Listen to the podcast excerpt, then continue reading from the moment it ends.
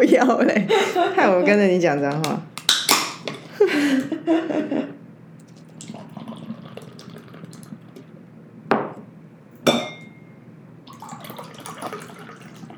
有点沾到火龙果，你不会介意吧？当然啦、拜托我。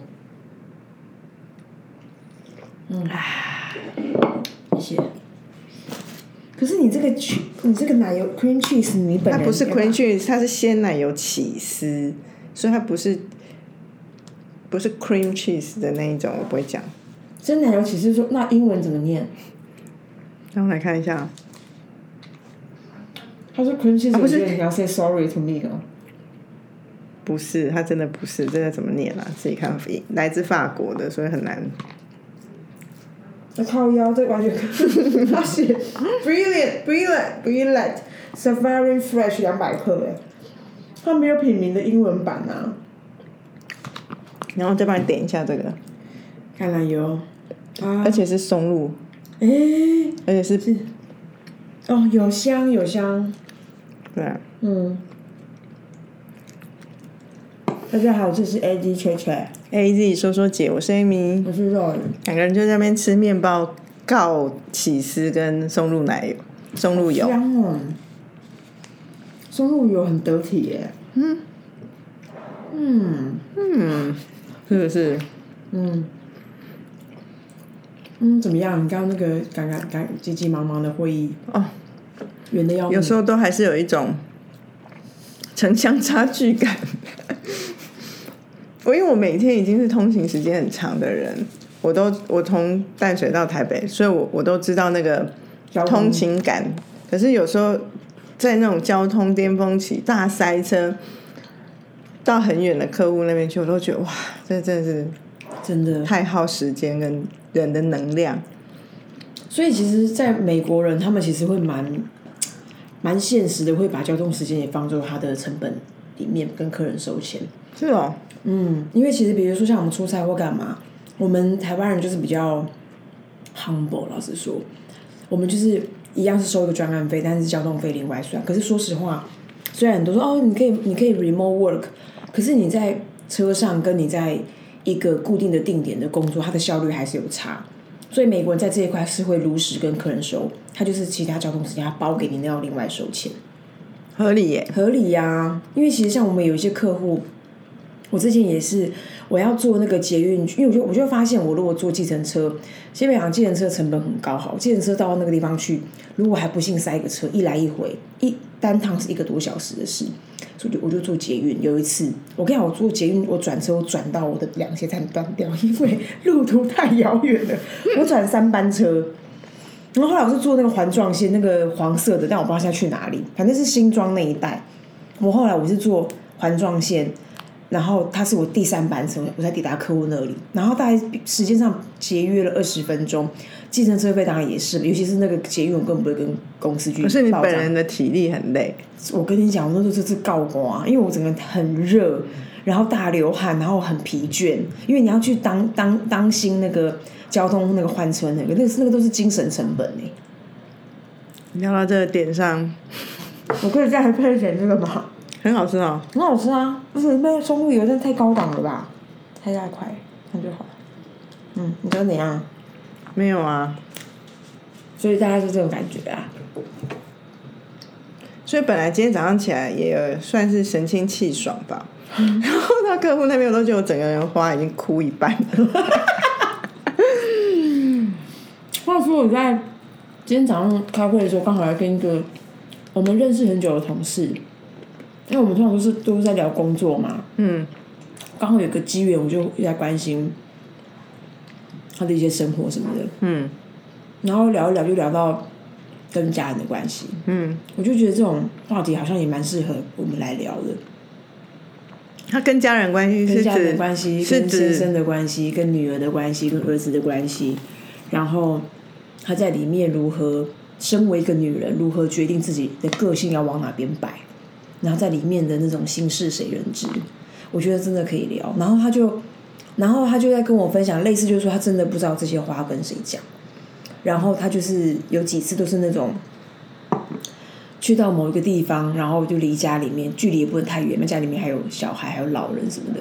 然后在那地方就自己独处了一个晚上。可是我也有这种经验，那我觉得好像跟今天要讲的主题好像也有点关系。嗯就是我之前曾经跟 Amy 有个交流，就是当然好像也是一种自我发现，嗯就是我有阵子真的很很严肃的觉得我我的心事不知道跟谁讲。先说你是一个会需要说心事的人吗？那就是起头，对，因为我觉得我好像不用，因为我常觉得我现在在面包最干的地方，这边边很硬的对，地方。因为我常觉得很多事情你很难道明白。然后第二个心情是，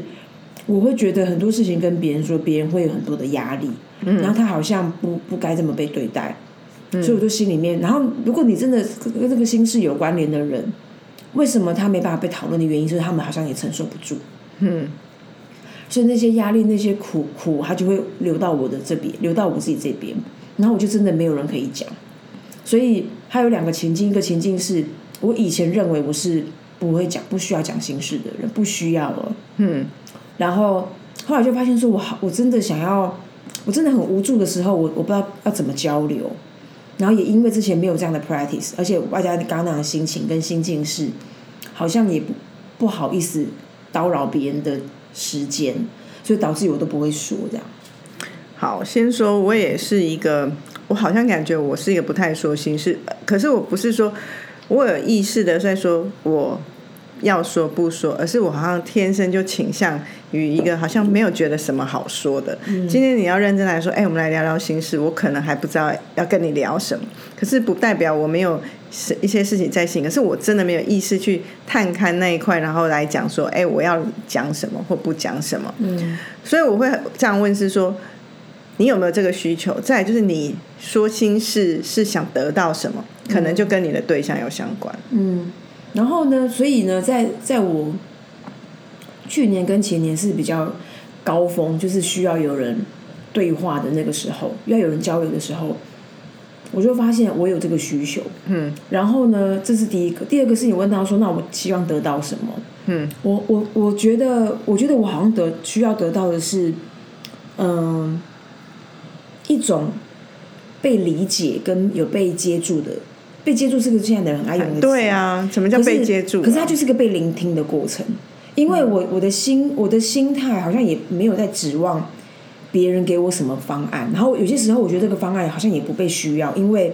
它的 context 它的整个情境不一样，它它完全不它的方案未必能够适用，所以更多都是被聆听。我觉得被聆听它就有一个绝对的意义了。然后当然有些时候它会额外多的，刚巧。呃，先不管人人家的案例或人家的心情或心得，跟你是不是能够完全对应，可是有一点点这个这个交流，你会有一种你没有那么孤单的感觉。我觉得那件事情好像在我在求得、寻求共鸣的过程里面，我发现那个是我的需要我。觉得关键是共鸣哎、对啊，所以你你要找到一个可以跟你共鸣的人，你才觉得这件事情可以跟他说。嗯所以有可能，举例来讲，你在工作上的事情，你是很可以跟我讲的，因为我会有跟你有共鸣，嗯所以你在工作上有事可以跟我讲。那假设你跟你妈妈的事情，举例，我不是一个那么好，不理解哦，我跟我妈关系好的不得了，不像你跟你妈时好时不好。我乱讲，我说我完全举例啦，不要自己我妈很好，大家很好，对对，完全只是举例我。要怎么对付我妈？所以你就会有一种，那我跟你讲也没用，你又你又不理解我状态的预设，嗯有可能啊，有时候有可能对，哎，我我是要试图是说，有时候你要寻找一个可以跟你可以听聆听你说话的人，你会摆主题，依据主题去寻找这种可以对象。对应的对象。可是我觉得人生很极为幸福的是你，你会有一个朋友，他好像不需要像这种设限，嗯，那就是你觉得你有什么需求，你你跟他都可以讲，那他都可以理解，是因为他跟对你本身很很了解，所以这种好像又很容易回到是，就是你那个很很懂你的朋友，你就会很放心交给他是一种，因为他理知道你这样，所以他会为你给到一个好的建议，也不会对你有太多的批判。或甚至理解你就知道说，哎，你现在只是要听，可是不是每个人都那么幸运可以真的找到这样的朋友啊。然后我我可能有很多很好的朋友，可是像我，我就是当我要讲的时候，可能事情就是真的需要帮助，或者是我真的很想要讲。可是平时我真的就不会讲，我就不知道为什么要。我的心情不是说嗯没什么好讲，甚至这件事不是我的习惯。可是我知道有些人这些需求，嗯，那这时候好像就真的很需要找到好的发泄管管道。那刚刚讲的那个同事，我觉得他的管道只是让自己静一静的一个舒服的地方，好像还没到他想说出口的。那件事，除非他对着汪洋大海喊，我不知道那个太戏剧化了啦。我我觉得为什么我我在很多几很多个月前，我就很想要讨论这一题，就是因为我觉得我当时就是那时的苦主，就是我真的觉得我我在心中真的会唱心属下狼仔，就是我怎么办？我要跟谁讲？那你为什么？那你没有找到适合可以讲的人吗？那时候我认为那个的事件都太严肃了，然后我讲的人。因为基基本上我其实我自己本身都还在 deal with 那个苦头，然后我觉得我当下如果我自己也没有很开阔，我在跟别人讲说，别人压力会非常的大，因为它就是一个事件，而且那事件它是个连续性的。然后那时候，然后那个时候是我的状态。然后有一次，你你不是去给人家看医生来干嘛？然后还是谁就跟你讲说你会藏心事，记得哦，摸骨啊。对，然后因为你这样讲，就觉得说，哎，这好像可以聊。可是因为我们都一直没有一个话头可以把这个题目名名正言顺拿出来交流的原因，是因为好像就是里面可能有有一些情境上面的选择，或者是怎么去表达它。还没有想到一个好的脉络，所以就放在那边。可是殊不知，我在几个月前就有一个陌生的聚会，然后那个陌生的聚会里面就听到，就就讨论到一个可能人生价值观的事，可能类似比如说哦，你你，呃，人生的苦你要怎么去面对？大概是这种题目，对，它就是一个这种价值观讨论。然后我就发现，在场很多人都不知道形势要怎么办，以及他们就跟我们分享说，很百分之，比如三个人都说，呃，五个人都说他们心事不知道该怎么办。然后有三个人说，他们现在都跟 ChatGPT 讲，他们都跟电都跟电脑讲，然后我就觉得说，哎，有点有趣。然后这个，然后这是他们嘛，对不对？然后同时呢，我就因为我们身身边难免都会有一些达官显要，嗯，他们又是那真的是镁光灯的焦点。他我相信他们大概，你可以想象，如果你跟他合照，对不对？你是没办法用你的手机跟他合照，因为他不会这样跟你合照，他不知道你把他的。的照片去拿，所以你刚才知道这都他的手机，他就是这样，他们就是他们的。他后来会发给你吗？也没有，所以他就只是让你完成一个拍照的行为，他不想让你拥有他的肖像。没错，好，那这种人，于是他们就跟我们分享说，他们更是善用 AI 机器人跟他们聊天，然后就觉得说，哇靠，就是这种。难言之隐的等级也是有分不同的情节，那不说他们比较高级，可是他们的确的挑战比较多的。我相信他们不可能随便跟一个人侃侃而谈，因为他们会被找麻烦。第二天就见报了。对啊，所以我就觉得说，哇，这一题也是有点有趣，可以是有得聊啦。嗯，我身边有人会跟 ChatGPT 聊天，讲心事，还有感染，这是另外一块啊。我刚只是白面包。因为刚刚要让你告那个要先那个，这个橄榄很好吃。对呀，这可以分我啊。然后你继续讲。可是橄榄要告这个的味道就会不太一样。没关系，我 I can try。然后我就会觉得，坦白说，我我有去试，但是我我试不了哎。因为很降气，对不对？他们回应都让我觉得哦，就会觉得你可不可以？你我知道他有有用尽他的感情，可是他的感情就是这样。然后我就觉得很很不自然，然后很。很被打发感，我不会讲，他太快了，有被打发感，所以我就会觉得有一点让我觉得，我其实不是只是要一个人单纯听，或者说哦，或者我说出来，所以我我我回到我为什么一开始会问你这个问题，就是因为我试过这样。我的体验告诉我，我不是只是要有人听或回应我，或者他了解、他懂，好像哦点头知道哦，我拍拍你的肩膀，我知道你的你的苦，这种我不是要这个。我好像如果讲出来，都是比较希望有人跟我一起哭、一起笑、一起同仇敌忾、一起想舍如选，或者只是嘴炮，然后那情绪要很饱满的。我我需要的是这个啊，如果不需要那我就不用讲啊。嗯，所以，我我个人是这样，所以我不知道那种，也许每个人的需求点不同，他只要讲出来就好了。嗯，于是找找到一个安全的地方，那就是 Chat GPT，他不会跟别人讲。可是你不知道十年五年后，他把你的 data 拿去哪里？真的，这个也要小心嘞。而且你讲的一个很好，你知道这个之前有一个呃有一个 app service，嗯，他就是跟陌生人聊天。那那时候我也体验过，他那时候根本还没有 A I G C 哦。那我体验过他，然后对面就是一个一一一个黑的画面跟一些文字，好可怕、然后他是 nobody，你也是 nobody，然后那跟半夜十二点按那个传统电话筒一二三一直绕圈圈，八个零七个零一样。对啊，那时候就觉得说，现在冷会习感就好没有人情味了。对，那个人的情感温度不在，那个温度是指他的情绪没有起伏的时候，我觉得好可怕。但对面明明是个人，可是即便他是个人，你也会觉得说，他是个人，他还对你那么没有情感哦。不是因为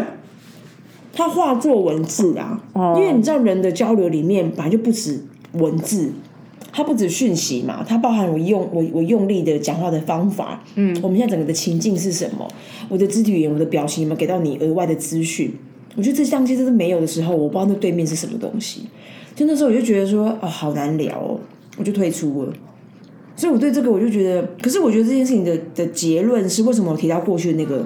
那个使用情境跟此时此刻，就这个需求真的存在。哎，为什么很多人讲酒店小姐的角色是扮演聆听者，而且是个真人，还不会 AI 你？对啊，而且他，有原因啊，而且还可以摸两下，不一定啊。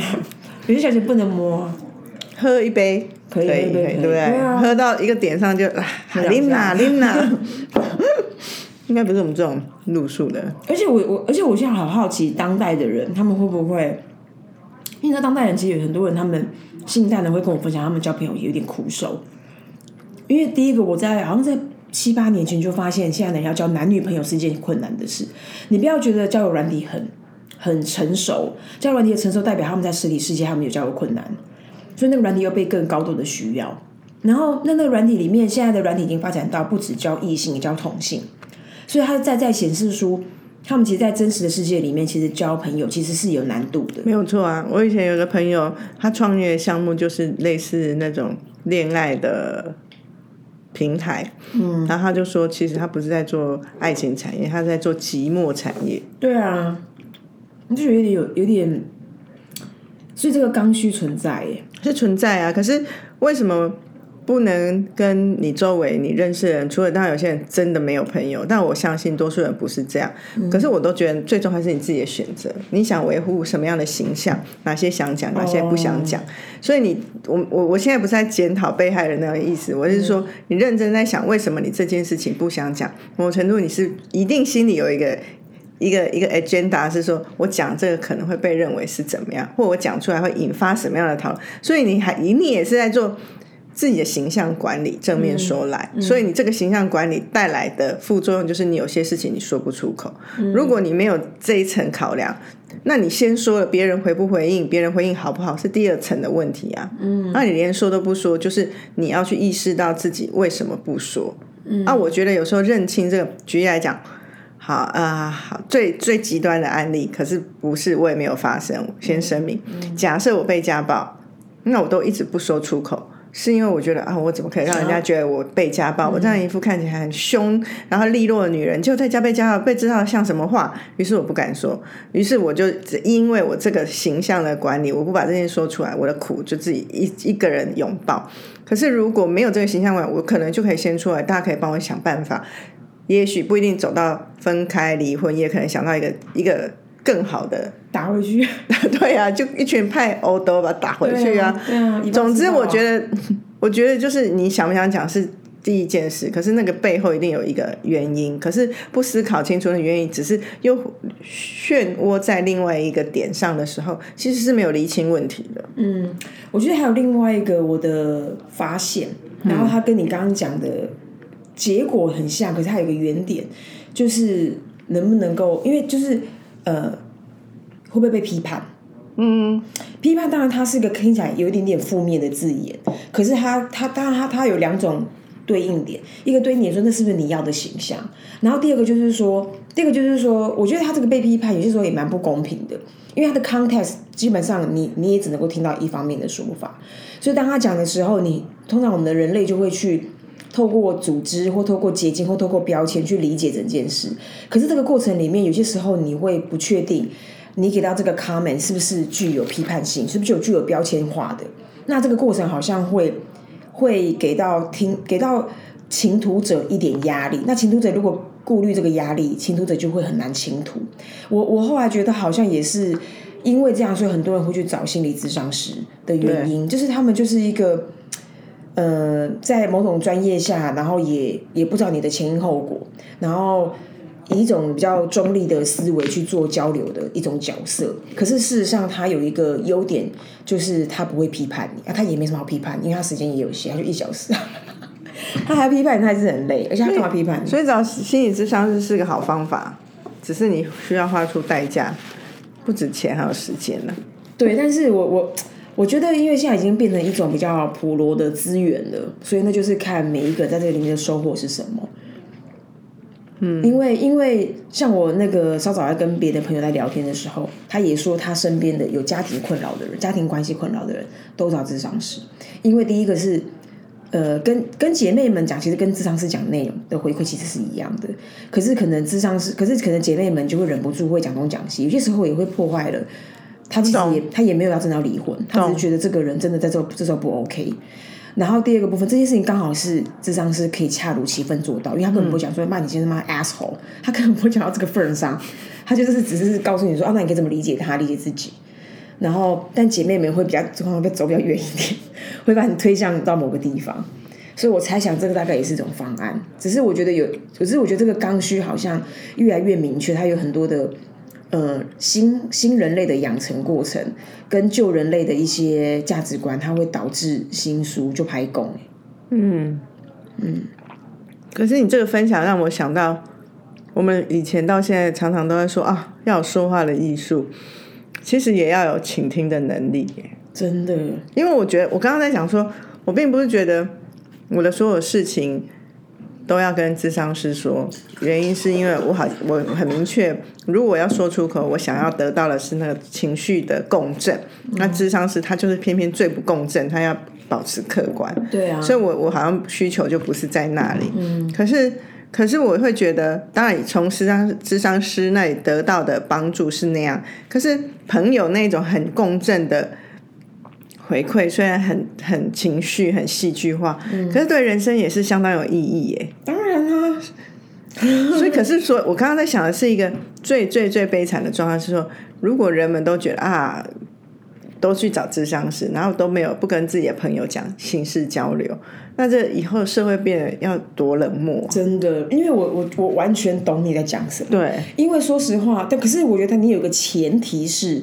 要有那个倾听的艺术的培养。嗯，因为如果每次任何人跟我讲的话，我就突然就哇哈，好烂哦！那个我跟你说，那个谁是谁都不敢跟我讲，因为他们并没有真的要分手，或者并没有真的要干嘛干嘛。所以我觉得倾听的艺术跟智慧，它是一个我们要成为倾听者的的必要的养成。但我觉得我反而想的不是这样，我觉得没有人可以每个人都变成智商是，那跟你讲话都很看。我觉得没有，就是听到假设你在跟我抱怨，嗯，假设抱怨你未来男友，然后我就第一时间一定要是干他怎么那么烂，一定要极极度的情绪，可是后面要平复说，可是认真想想他也还是不错啦，或者是什么，要有这一种，我要的是这种有起伏，最后两个区域比较 calm 的比较和缓。可是智商师是从头看不到尾耶，我知道啊，因为智商师就是拎到的代机啊，就是正宗拎到的代机用啊。可是可是应该说。我不知道，但是我先先不管说到底，我的朋友、我的家人来找我的时候，当我成为一个倾听者，他们对我期待是什么？有很多的角色可以选嘛。可是我觉得会有一个，好像完全忘记刚刚要讲什么。哦，我想起来了，我曾经有一一个事件，那个事件是让我非常伤心的，因为因为呃，因为我有一个很亲近的朋友，然后他大概就是，然后他就是后面做了一个决策，那个决策是。刚好正正正好是呃，正好是我们这一群人的一个需要，但他的角色就是背背离我们这一群人而驰，这样呃就背道而驰。然后那时候我就问他说：“哎，你你你想要这么做，为什么你没有来跟我们聊？为什么你没有没有要跟我们聊？”然后他就是说，因为他有一些担心。可是我觉得这一切是我心碎的起点，因为我觉得我们这群人是不被信任的。所以，所以虽然后面讲到那些方案啊，什么什么，跟谁说，或者是什么对象如何跟期待啊反应干嘛，可是人跟人的关系，有些时候他的这个倾吐只是倾吐，倾吐只是一个我们两个交流的内容。另外一个是我要不要跟你倾吐，有些时候也是也是确认我们的关系到什么水位。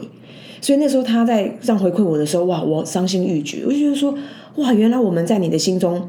不不是一个值得信任的朋友，我们不是你的 safe zone 或 safe net，可是以至于他就是觉得说啊，算了，与其跟你讲，不如干嘛干嘛，哦，心碎了无痕呢。可是他有他有坚决说出他不信任你这几个字吗？他没有坚决说，但他在讲说他担心我们怎样怎样。对，因为我就是我人生也没有那么丰富啦。以下就是我从一个日剧上学来，我就在日剧上看到一个情节，就跟你刚刚讲的一模一样，就是有两个人，他们就是公呃日是日本公司的小职员，然后两感情很好，然后都是那种小职员，结果 A 突然就要离开这个公司去离开要结婚，然后可能就是有一个新的人生，可是都没有跟 B 说，所以 B 是从老板那边才知道说、哦 A 要离职，然后 B 就好难过，说我跟你那么好，你为什么这么大的决定都不来跟我讲？他就 e exactly 跟你刚刚感受一样，觉得说你是不信任我哦，我是不是不是真的你的好朋友？嗯，然后结果后来那个 A 也一直都没有来跟他澄清这件事情，后来他也是过一阵子才又从那个老板口中听听到说，其实 A 非常珍惜你们的感情，可是他真的不敢跟你说，因为他觉得讲了以后会波动到你的情绪，所以他其实是很害怕你有伤心或任何负面的情绪，于是他不敢说，所以他并不是不信任或不珍惜这段职场的友情。给你参考你。说他只是另外一个考量。对，那个考量也是出自于关心跟他的担心，不是担心你会对他怎样，是他担心你本人会怎么样。嗯好啊，大家有听到吧？因为但是因为我的情境不是那样，所以我就是，但我有把这个心意先放在心上，未来这个是可以考量的一个环节。但总之就是去到别的地方这样。你看我今天发现我这个衣服居然勾，居然被咬成这样哎、谁咬的啊、我觉得我不知道啊，是不是嘎抓还是哪边刚勾到？怎么可能嘎抓？嘎抓会咬衣服你知？道有那种衣服虫吗？呃，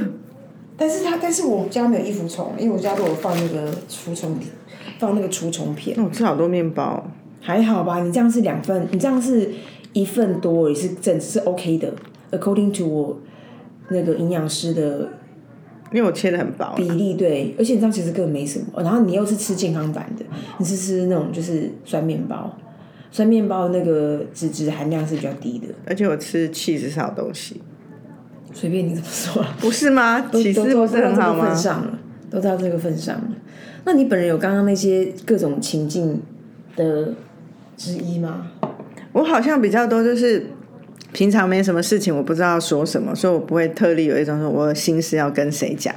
然后或者是遇到很 tough 的事情，是当下我自己觉得啊讲出来我自己都难受的时候，我也会觉得说现在先找不不是没有，是我不想讲，我觉得已经很烦了，是我自己不想讲，觉得。我还要这时候处理我这些事情，然后我还要去讲，我就觉得两件事哎、懂，所以我这时候是我不想讲，所以我通常就是选择过了以后，我自己情绪比较稳了，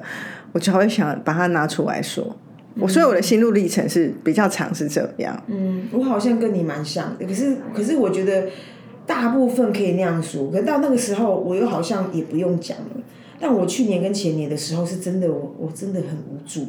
可是对啊，嗯但你，可是最重要的是你选择不想说啊。就是我刚刚前面的考量啊。现在讲出来就是别人就是会很有很有负担，我都觉得说每个人都有每个人的事情要忙，真的还要处理你的你家的事啊？后来就会有一种觉得是没错，可是我觉得人就是回到我刚刚说，你的考量是因为你这样子，你就等于是那个 A 同事，嗯，所以其其他周围的 B、C、D 并不一定不想接住啊，嗯，那你就变成一个情绪古怪的人在那里。对啊，可是那个古怪 OK 啦，因为后面就会后面还是有被被交流嘛，只是那个只是那个时候，他都他都很复杂，就像你讲的，自己都搞不定了，然后你讲了，你大概也是七荤八素的。然后你在里面，你都会有一些纠结跟幻想，说希望自己能够度过这一切，然后之后再来进行一种平顺的云淡风轻式的分享。我觉得它里面都会有这种自我的期许跟一个路径是往这地方前进，大概是这种吧。那我觉得这时候我这个很烂的记忆就成为一个很好的优势。我我很多事，但重大事不会，可是很多生活中的鸡皮蒜毛事也会让你那天给阿卡。那当下如果我没有讲，我我之后很快就忘记了，我就仿佛没这件事。嗯哎呦，等一下，那我们到底有有给到什么？我觉得有啊，我觉得第一个，我觉得第一个你的 recap 是一个 meeting recap。第一个就是说，呃，有一种是我觉得是自我，然后再来是跟人。第一个自我就是说，那个你了解一下你在倾吐的这个心境下，你期望什么样的？你希望什么样的回馈？那因为这个回馈，你就可以按图索骥去找到可能可以帮助你。有些时候，他真的是需要 pure 聆听。我不管前面是几个机器人，那机器人也可以帮助你啊。其实，嗯，那如果你要是方，你要是方法论的，那就去找那种就是智商智商的，或者是说呃不智商，就是说可以给到你方案。这个方案可以是智商，可以是你的朋友，你的朋友一定也是也是一种比较理性派的，或者是生活经验其实很丰富，生命经验很丰富的智慧大姐姐、智慧大姐姐或大哥哥这样。那有一种是说，有一种，然后我觉得这种是一个嘛，然后第二个就是怎么去理解这些人。有些时候，也就是说你的体贴是好的，可是你也可以去设想，其实对方可能也很乐于成为帮助你的人，然后对方也，然后对方也可能会希望他成为能够接住你的人。所以我觉得有些时候从这个地方去想，你的表达也会比较少疙瘩。然后真的需要帮助的时候，我常常觉得人蛮互相的。我我我我当我的能量不足的时候，我需要别人；当别人能量不足的时候，我可以支持他。我会觉得这个关系会完全超脱 AI 的世界。那当然，那么靠 AI 吗？一直打发我，真的就是还那边什么收集什么？以下是我收集这五十年的案例。我说 fuck you，我真的需要看到关于历史的事。我要是一个跟我共鸣的人类，那那你的人类的朋友就会就可以发生。没错。然后以及就是你并不孤单，因为这个这件事情在这个时候是刚需，所以大家都为这件事情在。在苦恼，然后也都各自找到方案。以上分享，好啦，希望大家都可以找到自己的树洞。拜拜拜。